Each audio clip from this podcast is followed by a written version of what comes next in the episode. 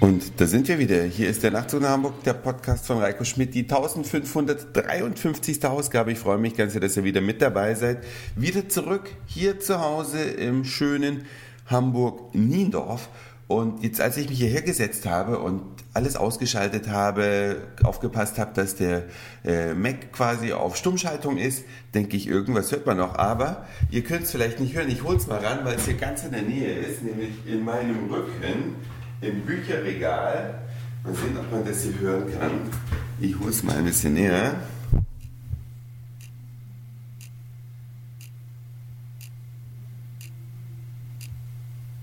Muss man ganz genau hinhören. Ja, das ist ein Wecker und das habe ich ja schon mal zum Nachtzug nach Hamburg Thema gemacht. Ne? Habe ja alles, was funkt und strahlt, habe ich ja aus der Wohnung verbannt, zumindest zur Nachtzeit. Ja, wenn geschlafen wird, dann ohne Wellen oder Strahlen bis auf das, was von außen reinkommt. Das ist ja unvermeidlich, aber das, was man im eigenen Haus produziert, dafür ist man selbstverantwortlich, hat ja immer das iPhone als Wecker oder Smartphone haben ganz viele als Wecker, aber es ist alles nachts aus und dafür ein schöner Braunwecker und der tickt.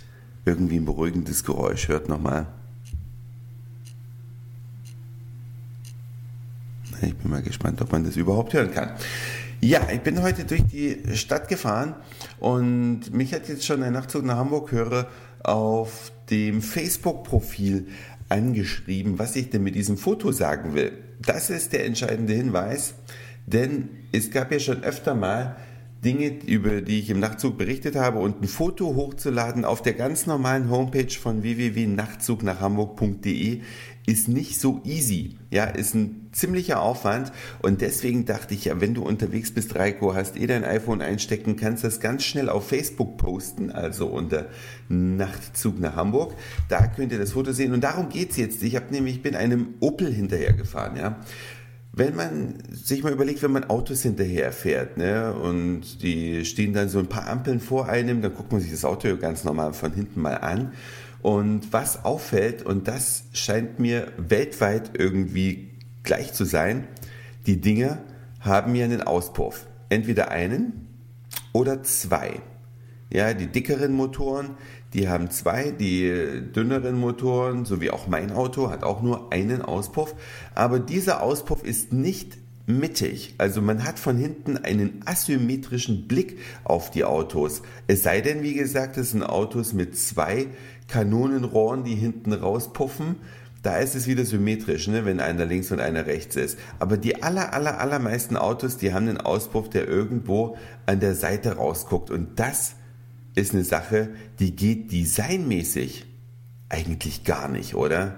Wie kann man sowas machen? Sonst ist am Auto ja alles symmetrisch, zumindest optisch. Die Scheinwerfer sind nicht ganz symmetrisch, denn der linke Scheinwerfer und der rechte, die strahlen ja ein bisschen anders ab. Aber der optische Gesamteindruck eines Autos von vorn ist Symmetrie, von hinten auch bis auf den Auspuff.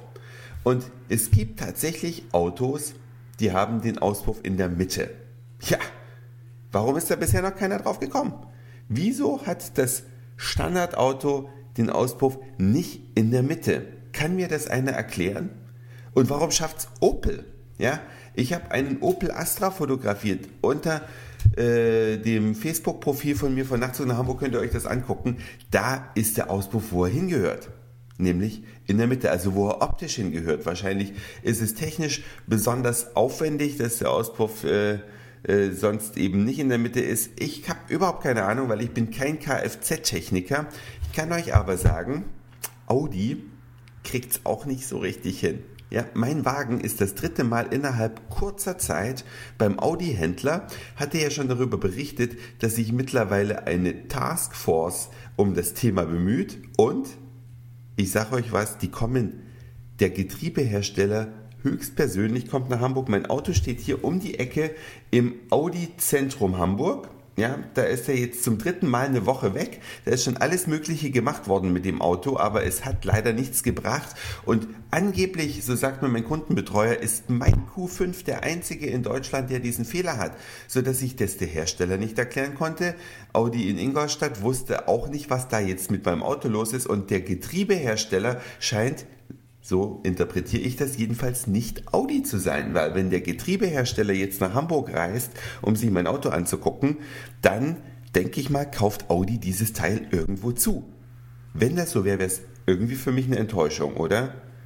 Ich kaufe doch in Audi, weil ich denke, die entwickeln tolle Motoren, die entwickeln tolle Getriebe. Ich meine, dass nicht jeder Schalter von Audi selber hergestellt wird oder jede Schraube. Das glaube ich wohl. Ja, aber das Getriebe auch nicht von Audi kommt, das ist schon ein ganz schönes Ding, oder? Naja, ich halte euch auf dem Laufenden, weiß nicht, wann ich meinen Wagen wiederkriege. Ich fahre jetzt die ganze Zeit mit einem Ersatzwagen rum, der ist auch nicht schlecht, der hat nur ein Problem, nämlich kein Navi. Also schon ein bisschen blöd, aber damit kann man auf jeden Fall leben, gar kein Ding, ja. Aber es nervt mich natürlich, so ein teures Auto und dann kriegt es der Hersteller selber nicht so ohne weiteres gebacken. Naja, vielleicht ja dieses Mal, wenn die Taskforce kommt, klingt irgendwie total verrückt, ne? Also man denkt da ja an amerikanische Filme, wenn da so eine Taskforce kommt, ne? Die räumen auf, ja. Wenn die irgendwo durchlaufen, da steht hinterher kein Grashalm mehr. Hoffentlich lassen die mein Auto ganz, wenn die Taskforce kommt. Aber das ist der Begriff, den Audi selbst benutzt hat. Ja, das ist nicht meine Erfindung. Bin also mehr als gespannt, was da jetzt draus wird. Das war's für heute. Dankeschön fürs Zuhören, für den Speicherplatz auf euren Geräten. Ich sag Moin Mahlzeit oder guten Abend, je nachdem, wann ihr mich hier gerade gehört habt. Und vielleicht hören wir uns schon morgen wieder. Jetzt gehe ich nämlich noch zur Simi auf den Wein. Euer Reiko.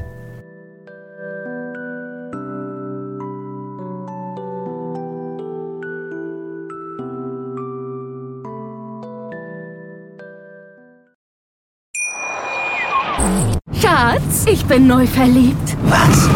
Da drüben. Das ist er. Aber das ist ein Auto. Ja, eben. Mit ihm habe ich alles richtig gemacht. Wunschauto einfach kaufen, verkaufen oder leasen. Bei Autoscout24. Alles richtig gemacht.